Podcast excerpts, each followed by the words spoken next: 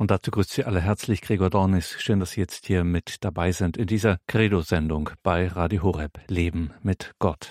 In dieser Woche geht unser Blick auf eine leider weitgehend vergessene, aber zu ihrer Zeit höchst populäre Schriftstellerin Gertrud von Lefort. Sie, Gertrud von Lefort, war eine der großen katholischen Intellektuellen des 20. Jahrhunderts und Sie gehörte zu einer Reformbewegung der ersten Hälfte des 20. Jahrhunderts, der Reformbewegung des Renouveau Catholique. Katholische Erneuerung lässt sich auf Deutsch sagen. Eine Bewegung, die in Frankreich ihren Anfang nahm und dann den ganzen europäischen Kontinent erreichte. Dieses, ich sagte es leider auf weite Strecken vergessene, aber wertvolle Erbe kann unsere krisenhafte Gegenwart wesentlich beleben und inspirieren. Davon ist auch die Gertrud von Lefort Gesellschaft zutiefst überzeugt und sie hat dazu eine Tagung veranstaltet vom 2. bis zum 4. September bei München und hat da mal genau darauf geschaut, was diese Bewegung des Renouveau Catholique für unsere Gegenwart zu sagen hat und wie wir uns inspirieren lassen können vom zeitlosen Geist einer Schriftstellerin wie Gertrud von Lefort.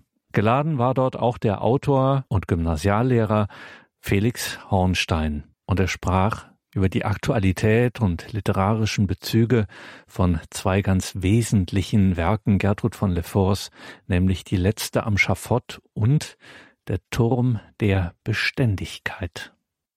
Sie werden sich wundern, wie ich auf das Thema komme, weil der Bezug zu Gertrud von Lefort ist nicht unmittelbar auf den ersten Blick vielleicht zu erkennen, aber der Grund ist der, ähm, Gertrud von Lefort ist doch etwas weit weg. Der hohe Ton wurde schon verschiedentlich angesprochen. Es sind Annäherungshindernisse an diese Autorin. Und meine Aufgabe ist es ja jetzt sozusagen, diese Nahrung genießbar zu machen und an den Feingehalt heranzukommen, der sich in dem Werk versteckt. Allerdings habe ich jetzt ein Problem. Mir wurde gesagt, ich soll es so machen, dass jeder zuhören kann, auch jemand, der Gertrud von Lefort gar nicht kennt. Und ähm, ich kenne sie gar nicht so besonders gut. Also ich habe andere Autoren, die mir viel wichtiger sind. Deshalb will ich mich da, also bin jetzt auch nicht unsicher, aber Sie werden bei vielen Punkten sagen, oh, stimmt das? Und ich muss halt irgendwie auswählen. In einigen Bezügen, die ich da bringen werde. Ähm, Jetzt zu Ihrem Werk muss ich vielleicht noch was sagen. Ich wollte eigentlich hauptsächlich die letzte am Schafott machen, dann war ich fertig, schick letztes Wochenende ein E-Mail an Frau Drausmuth. Nein, der Turm der Beständigkeit, den können Sie nicht weglassen. Der ist wichtiger, den haben wir die letzten Jahre nie behandelt. Also habe ich alles nochmal neu konzipiert und konzentriere mich jetzt auf den Turm der Beständigkeit. Eine Vorbemerkung. Das Buch spielt in der Vergangenheit. Es ist kein historischer Roman im engeren Sinne. Ich glaube, es ist sehr wichtig, dass wir es nicht lesen als eine Literatur, wo man sich in die Vergangenheit einkuschelt und dann irgendwie versucht zu erleben, wie es damals eigentlich gewesen ist. Damit hat das überhaupt nichts zu tun, sondern es geht um einen Teppich, den sie da webt aus geistigen Bezügen und deshalb spielt das Buch anderweitig. Der Turm der Beständigkeit. In dieser Novelle begeben wir uns an einen genau bestimmten Ort und in eine genau zu bezeichnende Zeit. Der Turm der Beständigkeit, La Tour de Constance, ist heute ein touristisches Ziel. Man kann darin sogar eine Ferienwohnung buchen. Und es befindet sich im heute hoffnungslos überlaufenden Aigues-Mort, der zur Zeit ihrer Erbauung noch an einer mit dem Meer verbundenen Lagune gelegenen Festung in der Camargue, von der König Ludwig IX., der Heilige, in den Jahren 1248 und 1270 zum Kreuzzug aufgebrochen ist. Nimmt man die Touristen weg und überlässt man sich der Trostlosigkeit der sumpfigen Ebene, werden Turm und Festung wahrhaftig zu einem Bild der Verlassenheit, ja des Grauens. Unsere Geschichte spielt im Jahr 1768 Damals diente der Turm als Gefängnis für Hugenotten, die sich dem Übertritt zur katholischen Staatsreligion widersetzten und denen man in diesem fensterlosen Verlies ihr Leben hinmordete. Damit haben wir drei Jahre, in denen die Geschichte spielt, außer 1768, 1957, das ist das Jahr, in dem die Erzählung erschien, und 2022, also das Jahr, in dem wir uns mit ihr auseinandersetzen. Bemerkenswert ist, dass sich die Autorin hier mit der Verfolgung der Hugenotten durch das katholische Frankreich befasst. Also mit dem Schicksal ihrer eigenen andersgläubigen Vorfahren und dass hier die Katholiken als die Bösen auftreten. Jedenfalls nicht als die Opfer. Und wenn man nun bedenkt, dass die Geschichte nach dem Krieg verfasst worden ist und auch die berühmte Rede Gertruds von Lefort vor Augen hat, die sie 1947 gehalten hat, um Schweizer Freunden die Situation deutscher Dissidenten während der Zeit des Nationalsozialismus verständlich zu machen. Ein großartiger Text, vielleicht der beste Text überhaupt in meinen Augen. Dann ist klar, dass es hier nicht um ein kirchliches Sujet geht, sondern dass man mit dem Turm auch das Konzentrationslager zumindest assoziativ verbinden muss und dass hier die Frage der Schuld der eigenen Seite mitverhandelt wird. Allgemeiner gesprochen, es geht um den Konflikt zwischen Wahrheit und Ideologie auf der einen Menschlichkeit auf der anderen Seite. Nun zur Geschichte. Der Prinz von Beauvau besucht den genannten Turm in seiner Funktion als Provinzgouverneur. Er ist entsetzt von dem, was er da sieht. Gefangene, die in einem fensterlosen Verlies dahinfaulen. Der begleitende Kaplan bietet ihnen die Freilassung an, falls sie ihrem falschen Glauben abschwören wollten. Ein unwiderstehliches Angebot. Doch als nach einigem Zögern zwei der Elenden auf ihren Befreier zustürzen, ertönt aus dem Hintergrund eine Stimme, Resistez, widersteht. Es ist die Stimme der Seele des Widerstands, die Stimme der Marie Durand, da ist offenbar jemand, der unter keinen Umständen bereit ist, seine Haltung zu ändern, je nachdem eine verstockte Fundamentalistin, die man heute sagen würde, oder aber eine heiligmäßige Frau, die ihr Gewissen um nichts in der Welt Willen aufgeben würde. Ich habe einmal einen jungen Priester kennengelernt, der mir erzählt hat, er habe im Alter von 18 Jahren noch gar nicht gewusst, wer Jesus Christus sei. Dieser Mann organisierte in seiner Schule eine Podiumsdiskussion zwischen Gläubigen und Ungläubigen. Er selber führte die Partei des Unglaubens und gewann natürlich haushoch. Wenige Jahre später war er selber Priester. Wie ist sowas möglich? Er hatte sich nach der Diskussion gefragt, was die Leute auf der Gegenseite bewogen haben mochte, eine offensichtlich so abstruse Position zu vertreten. Was hatten diese Leute gesehen? Diese Frage zwang ihn zu einem Perspektivenwechsel und so tauchte die andere Wirklichkeit des Glaubens vor seinen Augen auf, die er bis dahin nicht hatte sehen können. Es war das Zeugnis, das ihn veränderte. In ähnlicher Weise trifft das ungebrochene Resisté das Innerste des Prinzen von Beauvau, der übrigens ein Freidenker ist, nur dem formalen Bekenntnis nach katholisch. Und so gibt er den Befehl, die Gefangenen unverzüglich freizulassen.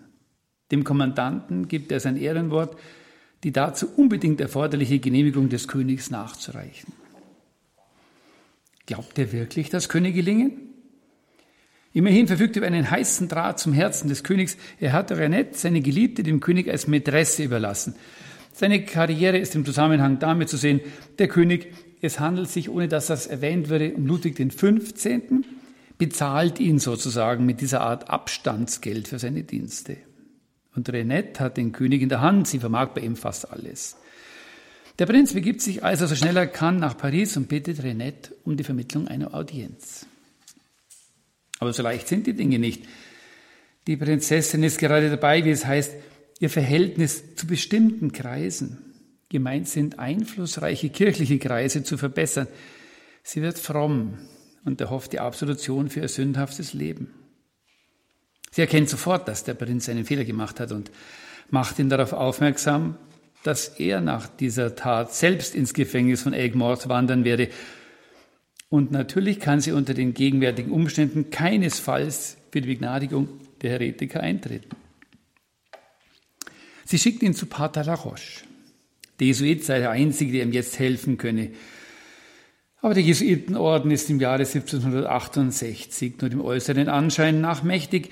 In Wirklichkeit ist die Axt schon an die Wurzel des Baumes gelegt.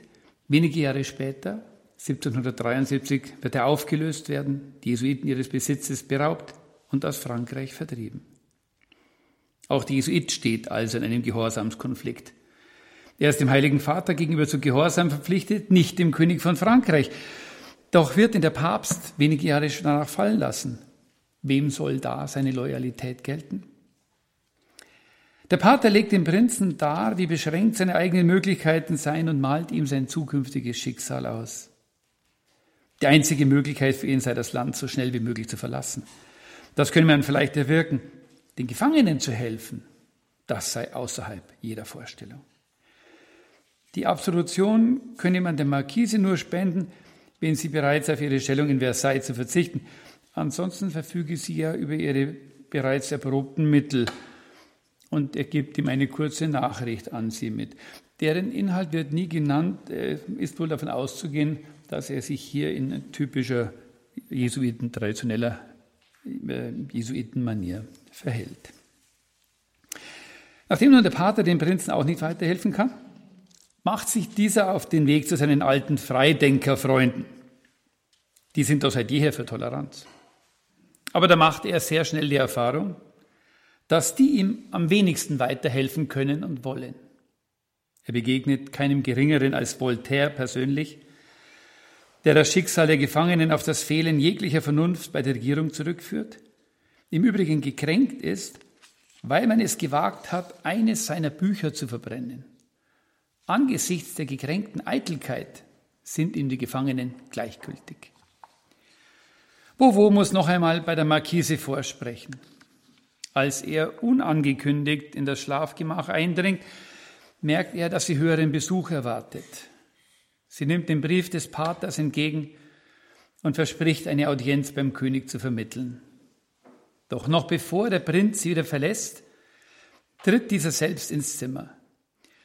Und so kommt es zu einer eigentlich unmöglichen und peinlichen, literarisch entweder problematischen oder vielleicht auch genialen äh, Dreierbegegnung. Renette, der Prinz und der König im Negligé. Dieser weiß bereits über die Sache Bescheid und eröffnet dem Prinzen den Königsweg. Er solle das Land verlassen. Inzwischen werde man die Freigelassenen wieder arretieren. Nach ein paar Monaten könne er wieder nach Paris zurückkommen und sein angenehmes Leben weiterführen. Doch statt den dargebotenen Rettungsring zu ergreifen, geht der Prinz aufs Ganze. Er fordert die Freilassung aller Gefangenen. Damit überspannt er den Bogen und das Treffen endet im Eklat. Wütend verlässt der König den Raum und lässt Beauvau damit nur die Möglichkeit zur Flucht.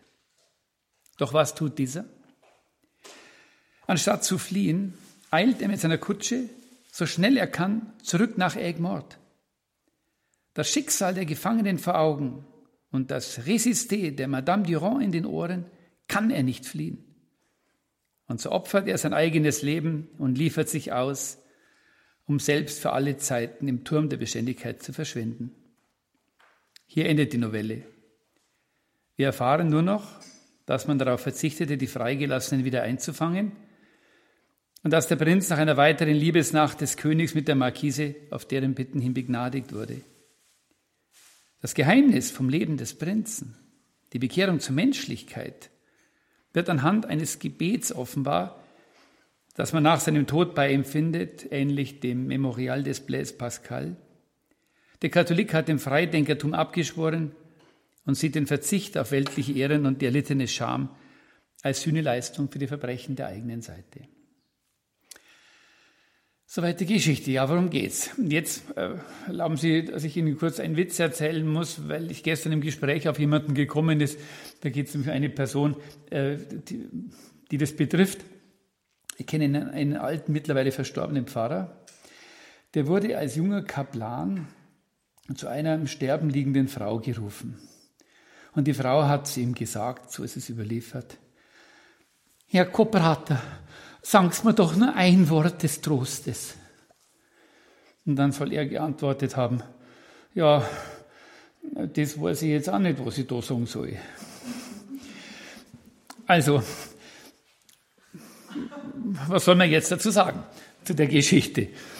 Ich kann das unmöglich alles interpretieren. Ich versuche einige Punkte dafür sehr dicht oder sehr genau rauszugreifen. Beginnen wir an der Stelle, wo der Prinz den Turm der Beständigkeit betritt. Als der Kaplan dem Prinzen erklärt, die Vernichtung der Häresie sei die legitime Fortsetzung der Kreuzzüge. Man wandle dabei als immer noch auf den Spuren des heiligen Ludwig, hört dieser verständnislos zu. Er hatte, wie es heißt, keinerlei Verhältnis zum Begriff der Häresie. Ich glaube, dass die heutige Zeit auch kein Verhältnis zum Begriff der Häresie hat. Versuchen wir deshalb also vorab uns in ein Verhältnis dazu zu setzen. Häresie, griechisch Heireses, also das Herausgreifen, meint, dass man sich aus dem Glauben der Kirche bedient wie in einem Supermarkt. Man kauft das, was einem gefällt und lässt das andere liegen. Soweit kein Problem. Im Gegensatz zum Einkaufen geht es hier allerdings darum, dass man Dinge, die einem nicht einleuchten, verwirft. Lassen Sie es mich mit Hilfe eines Bildes erklären. Katholisch sein heißt für mich, sich in einen Raum stellen. Das heißt, dass die Wahrheit nichts ist, was ich in der Hand habe und also begreifen könnte, ganz buchstäblich genommen, sondern ein größerer Zusammenhang, der mich umgibt und in dem ich mich daheim fühle. Das heißt zugleich, dass ich ganz gleich, wo ich mich befinde, zwar immer den ganzen Raum wahrnehme, seinen besonderen Charakter, seinen Geruch etc., niemals aber alles vollständig und zugleich begreife. Ich sehe das ganz immer von einem bestimmten Standpunkt aus. Kein einzelner Katholik, auch nicht der Papst, hat alles verstanden. Und das war auch früher schon so. Nun mag es sein, dass ich Pech habe und etwa in einer barocken Wandpfeilerkirche genau hinter einem Pfeiler zu stehen komme. Es kann sein, dass ich noch nicht einmal zum Altar vorsehen kann, dass also ein wesentlicher Teil der heiligen Messe meinen Augen verborgen bleibt. Das macht nichts aus. Ich gehöre doch dazu, wenn ich in der Kirche bin. Heresie würde nun bedeuten, dass ich mir herausnehme, etwa die Forderung aufzustellen, man solle den Pfeiler herausnehmen, der meinen Blick behindert. Ich will nicht behaupten, dass es in den Kirchen keine störenden und unangemessenen Einbauten gibt.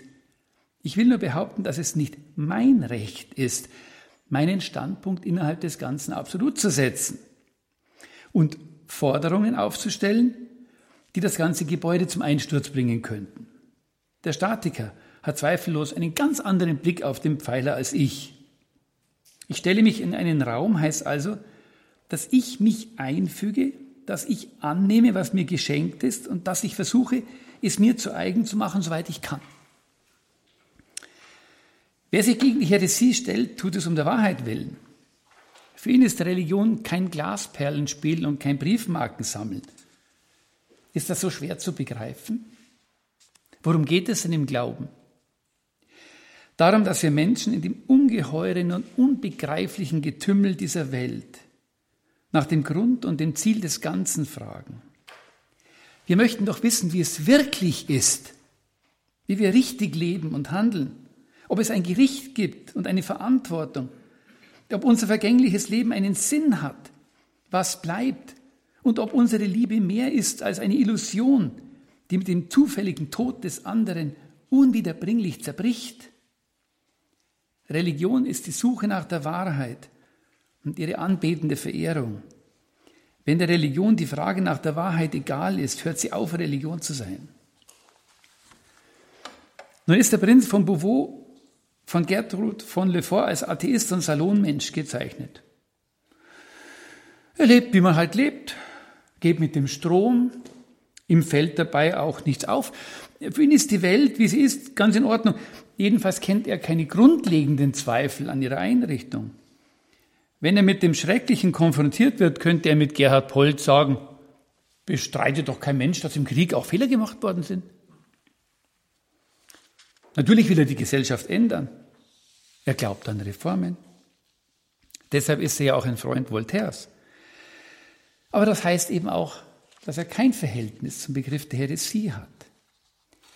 Wenn man ein Freidenker ist, wie der Prinz von Beauvau vor seinem Besuch im Turm der Beständigkeit, dann mögen die religiösen Fragen ein interessantes Gesellschaftsspiel sein, das er mit anderen Spöttern in den Kaffeehäusern und Salons spielt. Wenn man dagegen 39 Jahre seines Lebens wegen seines Glaubens lebendig eingemauert ist, dann stellt sich die Frage nach der Wahrheit mit einer anderen Brisanz. Es mag sein, dass du noch nicht einmal einen Lohn für deine Hingabe erwartest, aber sie soll doch zumindest gesehen worden sein. Vor allem aber soll sie einen Sinn gehabt haben, der alle Leiden rechtfertigt. Mit anderen Worten, nur die Herrlichkeit Gottes kann diesen Hunger stillen. Als Kolumbus nach Amerika fuhr, musste er zu dem Zeitpunkt, da seine Vorräte zur Hälfte aufgebraucht waren, eine sehr wichtige Entscheidung fällen. Ging er auf Nummer sicher, musste er umkehren. Fuhr er weiter, musste er wissen, dass sein eigenes Leben und das Leben der ganzen Mannschaft davon abhing, dass er spätestens nach noch einmal der gleichen Fahrzeit auf Land stieß. Der Glaube an die Wahrheit seiner Berechnung ließ ihn weiterfahren. Und jetzt konnte er nicht mehr sagen, der Weg ist das Ziel oder ist doch alles mehr. Die Heresie ist also die Infragestellung der Wahrheit und deshalb ist sie so gefährlich. Aber die Sache ist komplizierter. Gertrud von Lefort führt uns hier vor den Konflikt zwischen zwei Heresien, beziehungsweise zwei Arten, den wahren Glauben zu verfehlen. Was nützte es dir, würde der heilige Paulus sagen, wenn du den ganzen Glauben hättest, aber die Liebe nicht? Die Rechtgläubigkeit als solche ist nichts. Sie hat für sich genommen gar keinen Wert. Nun hat jeder noch so lautere Glaube die Tendenz zu erstarren. Er wird zur Doktrin. Das hängt damit zusammen, dass man sich auf einen gemeinsamen Glauben einigen muss, dass viele Dinge nicht klar sind oder in der Vermischung unklar werden, dass andere Sichten hineindrängen, vor allem aber damit, dass der Glaube Begehrlichkeiten weckt. Im Turm der Beständigkeit ist es der Staat, der ein Interesse am Glauben hat. Es ist eine alte Frage, wer wen mehr braucht. Die Kirche den Staat oder der Staat die Kirche? Hannah Arendt hat darauf hingewiesen, dass der Glaube viel eher ohne den Staat bestehen könne als umgekehrt. Der allerchristlichste König von Frankreich und Navarra braucht die Kirche, um den Laden zusammenzuhalten, als Erzieherin in Moralfragen und zur Rechtfertigung seiner herausgehobenen Position. Damit aber wird der Glaube statt Weg der Seelen zu sein, auf dem die Gläubigen zu Freunden Gottes werden können, Mittel zum Zweck. Er wird zur Ideologie. Man rechtfertigt alle möglichen unhaltbaren Zustände mit dem Glauben und man tut Böses in seinem Namen. Der Glaube wird zum Gefängnis. Das gilt natürlich für andere Bewegungen erst recht. Binnen weniger Jahre wurde aus der französischen Revolution die durch die Befreiung der Menschen verkündigt hatte und versprach, dass jetzt alles besser werden würde, eine blutige Terrorherrschaft. Die Revolution ist wie Saturn. Sie frisst ihre Kinder. Sie kennen sicher das berühmte Wort von Vergniaud, von mir zitiert in der Fassung von Büchners Danton. Die Revolution ist wie Saturn. Sie frisst ihre Kinder. Hier ist wohl der Grund für die erstaunliche Wendung zu suchen, die der Ausdruck des Ketzers, also des Heretikers, genommen hat. Chesterton hat in seinem Buch Ketzer schon vor über 100 Jahren darauf hingewiesen, dass die Leute sich heute rühmten, Ketzer zu sein und sich, wenn sie das taten, nach Applaus umblickten. Und wie ist es bei Le Fort? Ist es bei ihr nicht genauso? Da sind die Verteidiger der Rechtgläubigkeit eindeutig die Bösen und die Heretiker ebenso eindeutig die Guten. Und ist es nicht so? Marie Durand und die anderen Hugenotten beweisen ihren Glauben einzig durch die Tatsache, dass sie ihn leben. Sie leben ihn aber so, dass sie dafür nicht nur nichts bekommen wollen, sondern obendrein bereit sind, dafür zu sterben. Wir stehen hier vor der Unterscheidung von fides quae creditur und fides qua creditur. Also der Unterscheidung vom Inhalt des Glaubens, von dem, was man glaubt, und dem Akt des Glaubens. Man ist während meines Studiums viel auf dieser Unterscheidung herumgeritten, meist mit dem Ziel, die Inhalte als nebensächlich zu erweisen. Seit dieser Zeit behaupten die Katholiken nicht mehr den wahren Glauben zu haben, sondern bessere Menschen zu sein. Aber das ist auch in die Hose gegangen. Es ist gar nicht so leicht, den Glauben zu leben. Was mich angeht, ich scheitere meist schon bei den einfachsten Geboten. Die heutigen Heretiker wollen sich sozusagen von den Heiligen eine Scheibe abschneiden. Aber nicht durch ein heiligmäßiges Leben. Das wäre zu anstrengend. Sie wollen nur einfach die Guten sein. Und wie machen sie das? Sie leben, wie sie leben wollen, aber sie nehmen dafür statt der Wahrheit die Wahrhaftigkeit in Anspruch. Sie sind, wie man heute sagt, authentisch. Der heutige Ketzer folgt seinem Selbst. Er ist, was er ist. Anders gesagt, er ist sich selbst Gott. Sum qui sum. Ich bin, der ich bin. Das ist ein beinahe göttliches Prädikat. Und er ist natürlich stolz darauf, nicht angepasst zu sein und nicht feige. Wenigstens behauptet er das. Während die Braven bekanntlich tun, was man ihnen sagt und ausgestattet mit diesen Sekundärtugenden bei Bedarf auch in der Lage wären, ein Konzentrationslager zu betreiben oder eben einen Turm der Beständigkeit. Der heutige Ketzer lebt vom Pathos der Wahrhaftigkeit und von der durch und durch romantischen Idee der Verwirklichung seines Selbst in seiner Unverwechselbarkeit. Empfehle Ihnen dazu mal zu lesen, was Horkheimer und Adorno zum Begriff der Authentizität geschrieben haben. Da zeigen die auch, dass das nicht aufgeht. Die Wahrheit lässt sich nicht ersetzen. Der Kult der Authentizität ist ein Götzendienst. Von Lefort stellt diese Götzendiener in Gestalt der Freidenker vor. Sie sind stolz darauf, nicht orthodox zu sein. Chesterton hat gezeigt, dass es unanständig wäre, ein Ketzer sein zu wollen. Der echte Ketzer, sagt er, war orthodox und beanspruchte es zu sein, denn er war überzeugt davon, Recht zu haben. Wenn er allein in der heulenden Wildnis stand, war er mehr als ein Mensch, schreibt er über ihn. Er war eine Kirche. Im Gegensatz zum Ketzer folgt der Orthodoxe. Er leistet einen Gehorsamsdienst. Nun ist es die Definition des Sklaven, nicht sich selbst zu gehören, sondern einem anderen. Für den da zu sein, ist der Lebenszweck heißt es bei Aristoteles. Der Orthodoxe ist Knecht und Sklave und deshalb gilt er nichts. Das Merkwürdige dabei? Auch der Ketzer ist nur ein Snob, sein Ketzertum nur Pose, wenn er nicht seinem Gewissen folgt. Wer seinem Gewissen folgt, ist aber der, der anders handelt, weil er nicht anders handeln kann. Wer seinem Gewissen folgt, ist also ein Befehlsempfänger. In der Stunde der Bewährung hält er nur durch, hält nur der durch, der sich selbst nicht gehört. Wahrhaft sich selbst gehört also nur der, der dem anderen gehört. Merkwürdige Dialektik. Aber auch der heilige Paulus bezeichnete sich in seinen Briefen als Gefangener Jesu Christi oder als Sklave Christi. Paulus, Sklave Christi Jesu, berufener Apostel, abgesondert für das Evangelium Gottes. Damit beginnt das Corpus Paulinum. Der Unterschied? Das Gute versklavt mich nicht, wenn ich ihm folge. Vielmehr kann ich frei nur sein, wenn ich im Guten bin. Denn nur dann tue ich das, was ich wirklich will.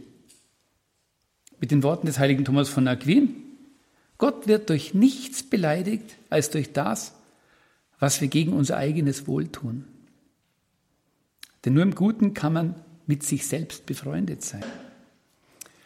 Und da kehrt sich die Sache um. Gerade weil ich ein Sklave bin, bin ich frei. Es ist wie in der Liebe. Der Gebundene ist freier als der Ungebundene. Freiheit bedeutet Bindung an gute Werte. Freiheit bedeutet Bindung an Gott. Der Orthodoxe ist der, der Gott folgt. Quelle seiner Orthodoxie ist gerade der Gehorsam gegenüber dem Empfangenen, dem nicht selbstgemachten. Die Orthodoxie ist Grund seiner Wahrhaftigkeit und Authentizität. An der Orthodoxie führt also kein Weg vorbei. Und insofern, aber nur insofern, sind die Orthodoxen heute die Ketzer. Und nur deshalb konnte sogar ein Roger Scruton eines seiner letzten Bücher unter dem Titel herausbringen, Bekenntnisse eines Heretikers. Gertrud von Lefort zeigt in ihrer Geschichte, wie der Prinz bekehrt wird. Er verliert seinen atheistischen Unglauben, entdeckt den wahrhaftigen Glauben der inhaftierten Ketzer geht aber doch nicht auf ihre Seite über. Warum nicht? Warum wurde er kein Protestant, wie manche vermuteten? Meine Antwort? Weil das keine Lösung wäre. Er würde sich dann nämlich genauso verhalten wie die antiken Sklaven, die nach einem erfolgreichen Aufstand gar nicht daran dachten, die Institution der Sklaverei abzuschaffen. Das war in der Antike ein Ding der Denkunmöglichkeit. Und die stattdessen den Spieß einfach umdrehten Jetzt machten sie sich zu Herren und die Herren zu ihren Sklaven. Wenn der protestantisch gewordene Prinz die Macht dazu gehabt hätte, hätte er jetzt zur Strafe die Katholiken in den Turm der Beständigkeit gesperrt. Und so machen immer die, die gerade Oberwasser haben, die anderen fertig. Gertrud von Lefort weist einen anderen Weg. Sie legt dem Jesuitenpater folgende Worte in den Mund. Toleranz ist nicht die Meinung des Ordens, den ich hier vertrete, und sie wird es niemals sein. Es geht aber auch gar nicht um Toleranz, sondern um etwas viel Feineres und Tieferes. Es geht um Menschlichkeit und Erbarmen, die man auch denjenigen schuldet, deren Glauben man bekämpft. Und das ist die Lösung. Wir dürfen die Wahrheit und auch den Glauben der Kirche nicht leichtfertig aufgeben, müssen aber zugleich anders miteinander umgehen. Während des Vietnamkriegs haben die Amerikaner die Stadt Ben Tre beinahe dem Erdboden gleichgemacht. Ein amerikanischer Major begründete dieses Vorgehen einem Journalisten gegenüber mit dem Satz, It became necessary to destroy the town to save it. Wir mussten die Stadt zerstören, um sie zu retten. Was Gertrud von Lefort bedrückte, war die Tatsache, dass auch die Katholiken im Laufe der Geschichte ihren Glauben immer wieder zerstören mussten, um ihn zu retten.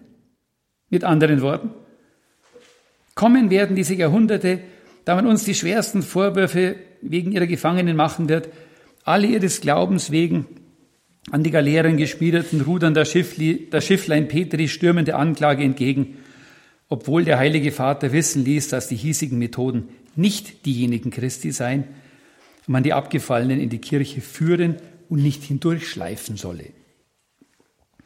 Heute wirft man den Amerikanern ihre Art der Kriegführung zu Recht vor. Aber ein Amerikaner konnte deswegen noch lange kein Vietcong werden. Und so wird auch der Prinz kein Protestant. Die Begegnung mit Marie Durand hilft ihm zu entdecken, was Glauben heißt. Glauben als existenzieller Akt und als Liebe zur Wahrheit, gegen alle Formelhaftigkeit und Oberflächlichkeit und gegen alle Ideologie. Und so ändert er sein Leben, bekehrt zur Menschlichkeit. Er ändert aber nicht seine Zugehörigkeit zur Kirche.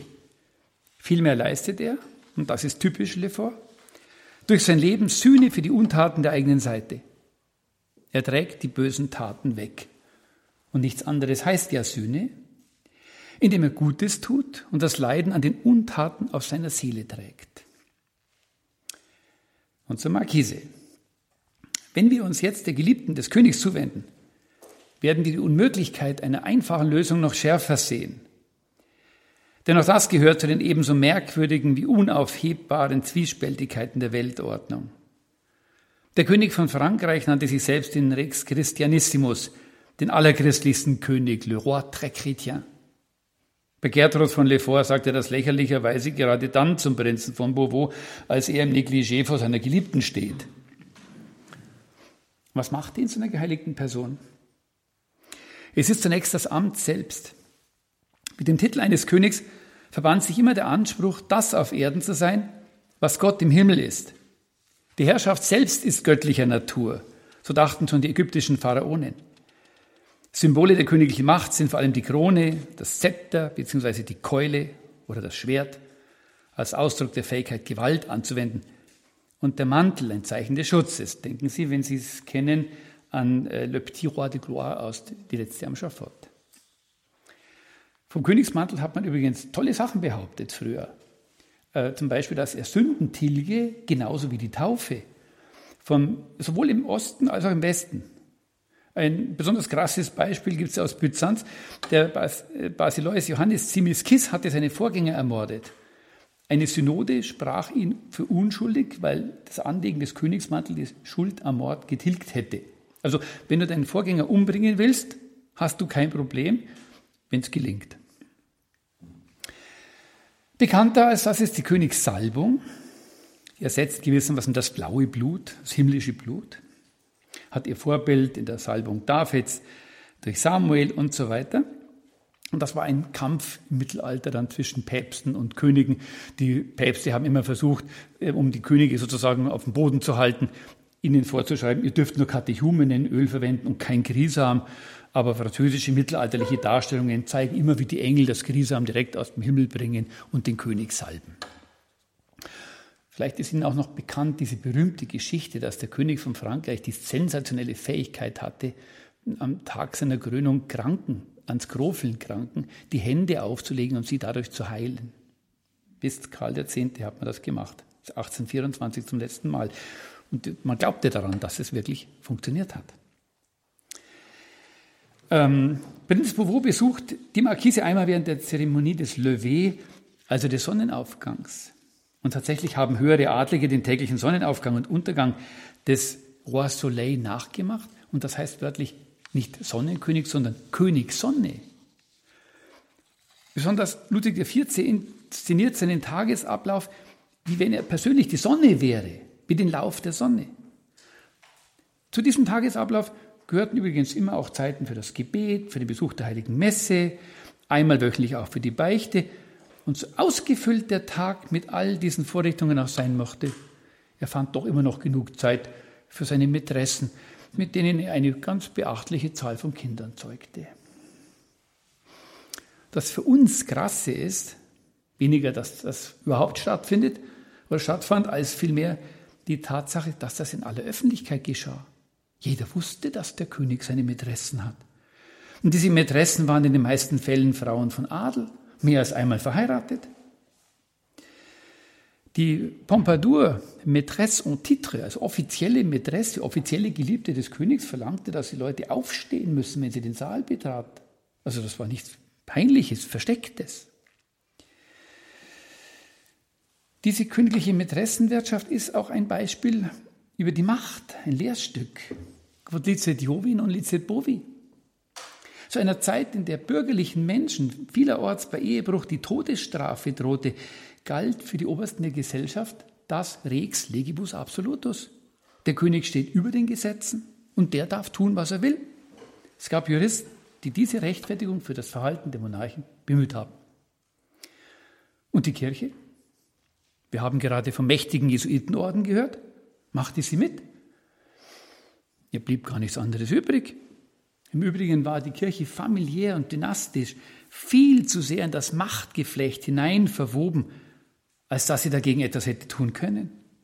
Das gelang erst hier in München zum ersten Mal im 19. Jahrhundert bei der Lola Montes-Affäre, in der das selbstbewusst gewordene Bürgertum dem christlichen König derartige Extravaganzen nicht mehr durchgehen ließ.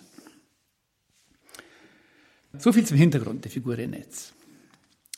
Gertrud von Lefort nützt diese Gestalt zu einer weiteren Inszenierung des Gewissenskonflikts zwischen Glauben und gesellschaftlichem Wohlverhalten.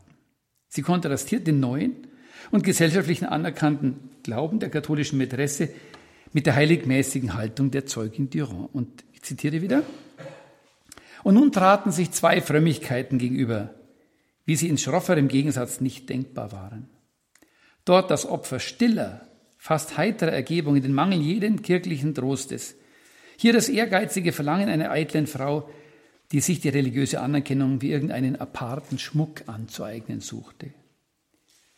Vor die Wahl gestellt im Bann, also ohne die kirchliche Absolution zu sterben, oder mit ihr, sei es besser, ohne diese zu sterben, meinte der heilige Thomas von Aquin, wenn man sie nur durch eine Tat gegen das eigene Gewissen erlangen könne. Das ist der Gegensatz, den Le Fort in ihren beiden Gestalten veranschaulicht. Zitat. Er erschrak heftig, als ihm seine Freundin das kleine, mit kostbaren Ringen geschmückte Kreuz zeigte. Ganz plötzlich stand das Bild Marie Durands vor ihm. Wie anders würde sich in ihrer Hand das Kruzifix ausnehmen. Und doch, auch hier kann man nicht einfach den authentisch gelebten Glauben gegen die Orthodoxie stellen protestantisch das Gewissen gegen die Kirche. Die Haltung der Markise ist spannend und wir haben keinen Anlass, sie zu verurteilen.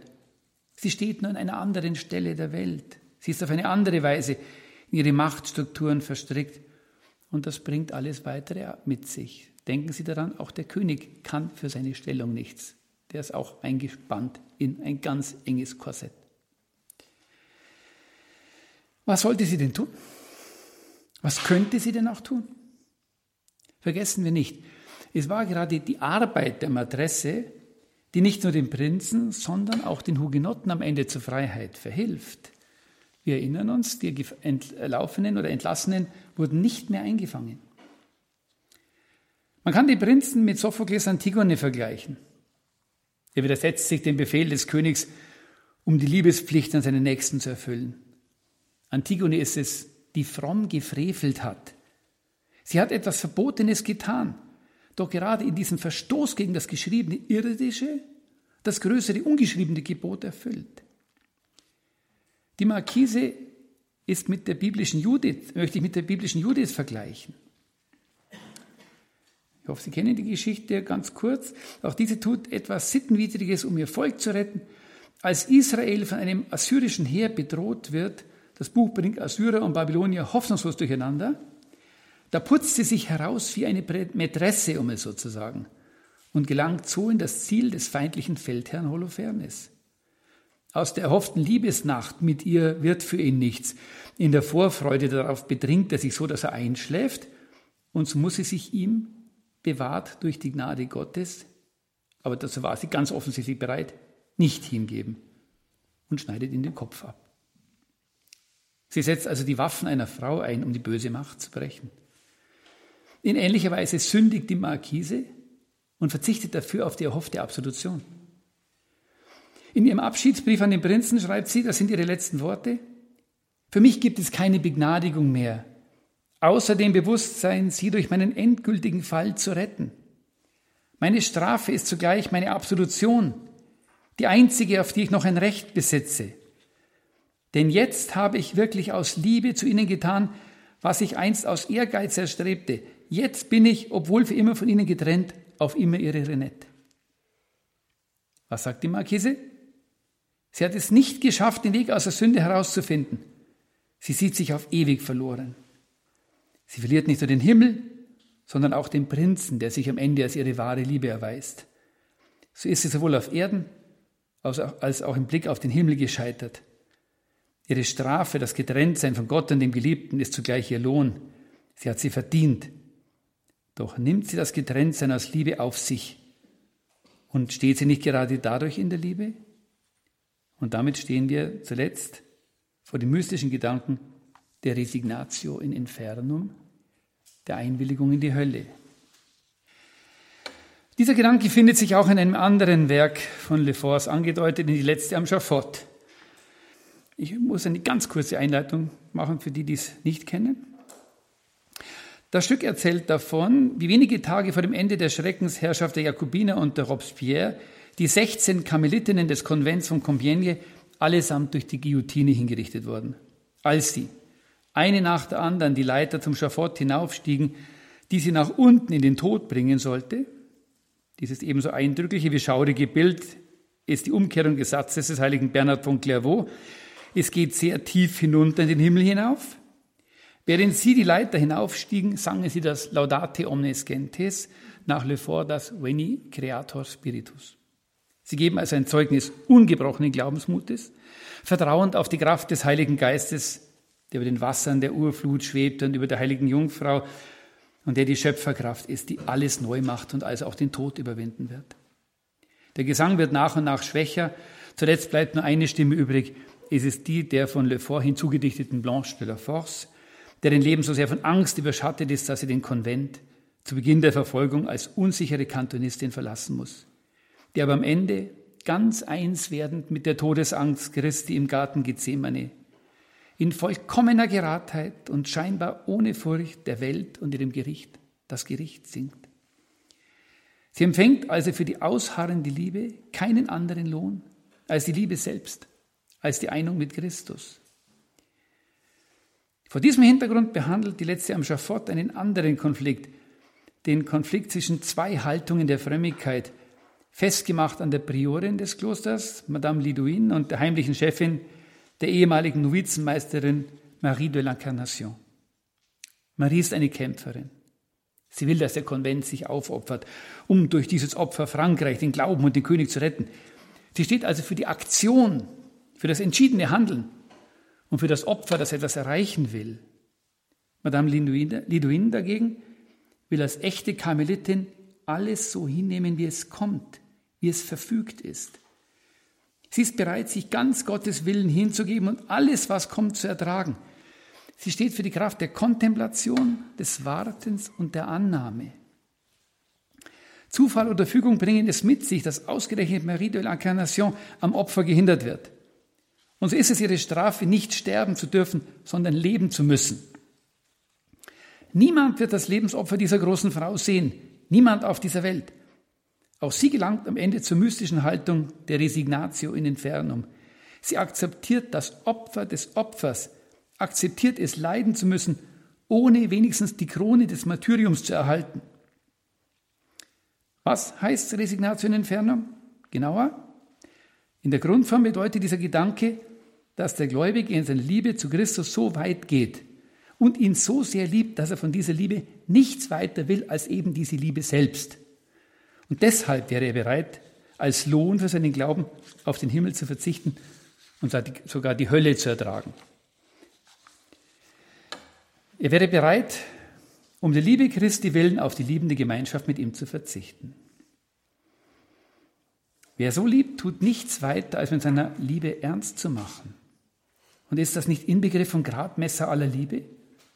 Dass er den anderen um dessen Selbstwillen liebt und nicht der Vorteile willen, die er sich von der Liebe verspricht?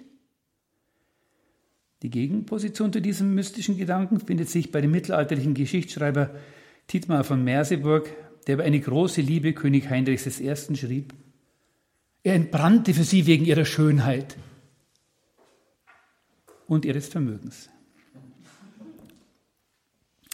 Blanche de la Force, könnte man sagen, liebt Christus so sehr, dass ihre ganze Freude nur darin besteht, ihn in seinem Leidensweg nachzugehen, um mit ihm im Garten der Todesangst zu sein. Und mehr bedarf es nicht. Gertrud von Lefort scheint diesen Weg zu gehen und bewegt sich damit auf einem gefährlichen Pfad. Auch ein anderer Dichter des Renouveau Catholique hat diesen Weg zumindest experimentell betreten, Graham Greene in seinem Roman The End of the Affair, das Ende der Geschichte. Da opfert eine Frau das Wertvollste, was sie hat, für das Leben ihres Geliebten auf. Das aber ist nichts als ihre Liebe. Aber geht das? Kann man darauf überhaupt verzichten? Oder ist das der Griff nach der Frucht des Paradiesesbaumes, nach der man einer Interpretation zufolge eben deshalb nicht greifen durfte, weil man es nicht konnte, weil er die Axis Mundi ist, die Weltachse, die alles trägt? Kann man um der Liebe willen auf die Liebe verzichten? In der ursprünglichen Gestalt bedeutet der Gedanke, die Bereitschaft, um der vollkommenen Liebe Christi willen auf die Freuden des Himmels zu verzichten und sich mit einem Leben in der Hölle abzufinden. Dieser Gedanke folgt, wie gezeigt, einer scharfen Logik und kann doch nicht ernsthaft gedacht werden. Denn Liebe will Gegenliebe. Und auch Gegenliebe will dem Geliebten eine Freude machen. Was wäre das für eine Liebe, in der der Geliebte den Liebenden um seiner Liebe willen leiden sehen müsste? Der Gedanke scheitert allein schon daran. Er scheitert aber auch an unserer Natur. Wir Menschen sind viel zu bedürftige Wesen, als dass wir diesen Zwiespalt durchhalten könnten. Im Ende würde sich unsere Liebe in ihr Gegenteil verkehren müssen. Und natürlich scheitert er am Wesen der Liebe selbst, denn der ist es immer um Antwort zu tun und vollständig ist sie erst, wenn der Ball hin und her gespielt wird. Wenn die letzte am Schafott mit dem schönen Tod der Heldinnen endet und der Turm der Beständigkeit mit dem Verzicht der Markise auf alles, folgt dann Gertrud von Lefort diesem mystischen Gedanken? Ich glaube, dass es wichtig ist, hier genau hinzusehen, denn die Gefahr ist groß, beim schönen Sterben stehen zu bleiben. Death in Holy Orders is pure pleasure, schrieb der Spectator zu dem, Heil, zu dem gleichnamigen Kriminalroman von P.D. James. Es gibt für den heutigen Menschen offenbar kein größeres Vergnügen, als zu sehen, wie Menschen in einem Kloster sterben oder besser noch umgebracht werden. Man könnte darüber beinahe vergessen, wie trostlos das Ende der Novelle ist. Keine, kein Sieg, keine sichtbare Wirkung, keine Auferstehung, nichts. Was für ein schreckliches Stück. Wie bei Shakespeare. Letzter Akt entfällt, alle Hauptdarsteller tot. Der Turm der Beständigkeit endet damit, dass auch die in der Sünde lebende Mätresse den Weg der Liebe und des Opfers geht, als Mätresse. Aber eben auch so, wie nur eine Mätresse ihn gehen kann. Auch sie findet zuletzt den Weg zum Kreuz und zu ihrer ganz eigenen Heiligkeit. Auch sie ist gerufen. Aber auch hier die Frage, genügt das als Happy End? muss nicht christliche Literatur ein Happy End haben. Auch in den Evangelien bildet die Passion den Schlussteil. Doch enden sie nicht mit dem Kreuz. Sie erwarteten den Sieg einer Heldin und sie erlebten das Wunder in der Schwachen, heißt es der, am Ende von die letzte am Schafott. Aber liegt nicht gerade darin eine unendliche Hoffnung? Das Menschliche allein genügt nicht, auch nicht das schöne Menschliche, für das wir uns einst begeisterten, vor der Revolution. Der Tod, sagte Paul Ludwig Landsberg, ist ein anderer Name für absolutes Nichtwissen. Aber eben auch, dass der Mensch nicht ursprünglich ein Sein zum Tode ist. So ist also das Sein des Menschen primär Hoffnung. Der Weg des Glaubens ist es, in die Tiefe abzusinken. Das gilt nach Le Fort schon für das Gebet. Wo wir nichts sehen, ist entweder nichts oder aber die Fülle des Lebens. Beide Werke schließen mit der unendlichen Hoffnung. Vielen Dank.